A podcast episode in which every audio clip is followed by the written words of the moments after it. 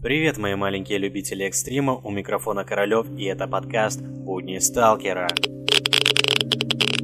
Ни для кого не секрет, что после аварии на Чернобыльской атомной электростанции в апреле 1986 года часть территории постсоветского пространства стала негодной для проживания из-за радиоактивного загрязнения.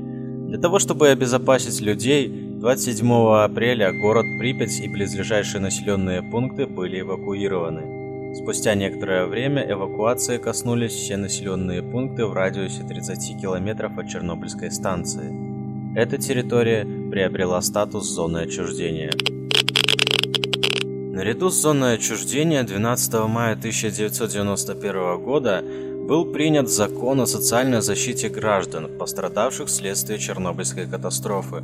Согласно этому закону появилась зона отселения, зона проживания с правом на отселение и зона проживания с льготно-социально-экономическим статусом. Все они отличаются по уровню загрязнения, правилам посещения и проживания, сельскохозяйственной деятельности, мероприятиям по ликвидации и возможностям граждан, проживающим на загрязненной территории. Так, например, в зоне отчуждения запрещается постоянное проживание, а в зоне с правом на отселение люди могут продолжать дальше жить в своих домах.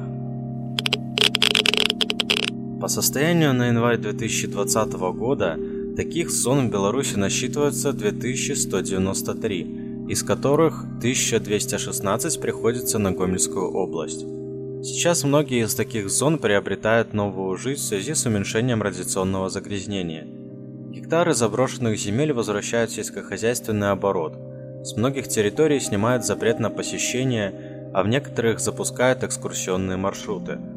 Так, например, ожила белорусская часть 30-километровой зоны отчуждения – Впервые КПП Бабчин пересекла туристическая группа 24 ноября 2018 года. За год на экскурсиях побывало более тысячи человек из более чем 16 стран. В 30-километровую зону можно попасть на официальную экскурсию из Беларуси всего за 320 рублей, в белорусскую ее часть за 120 рублей. Для тех, кому это окажется мало, существует экскурсия на саму Чернобыльскую АЭС – Стоимость такой экскурсии составит 130 долларов с выездом из Славутича или Детяток. Мне удалось побывать в белорусской зоне отчуждения летом 2019 года. В компании чехов, украинцев, словаков мы посетили наиболее редкие для экскурсии места зоны. Так, например, наша группа оказалась первой в деревне Кожушки, где можно встретить школу, козловой кран, комбайн – и десятки сельскохозяйственных построек. Туризм в белорусскую зону отчуждения пользуется большим спросом из-за своей сохранности, плотности радиационного загрязнения, не до конца развороненными зданиями и уникальными местами. Здесь можно встретить сельские школы, где на партах лежат тетради. Рядом стоят советские портфели, а на учительском столе лежат задания по математике для учеников. Разнообразные виды брошенной техники, грузовые судна добавляют атмосферы отчуждения, а многочисленные населенные пункты демонстрируют масштабы последствий аварии. Встретить здесь самоселов не получится. Все население было эвакуировано, за исключением деревни Савичи, которая находится на границе зоны, в которой есть 13 жилых домов, в которых проживают люди сравнению с украинской зоной отчуждения, прогуливаться по населенным пунктам нашей зоны намного увлекательнее, находя на каждом углу что-то новое, не разворованное, не заезженное в интернете в тысячах фотографий.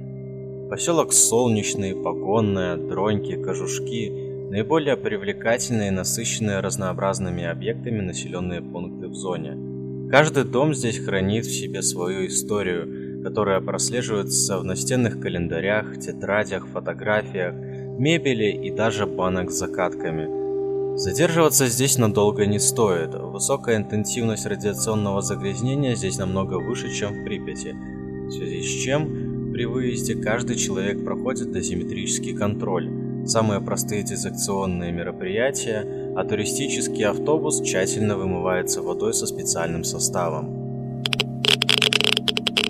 Белорусская зона отчуждения очень привлекательное и неисследованное место. Еще долгие годы она будет одним из главных туристических экстремальных мест страны. И пока десятки вандалов уродуют город Припять, давайте общими усилиями сохраним достойный вид населенных пунктов нашей зоны, чтобы весь мир смог увидеть памятник самой крупнейшей техногенной катастрофы в мире. А с вами был Королёв. До новых встреч.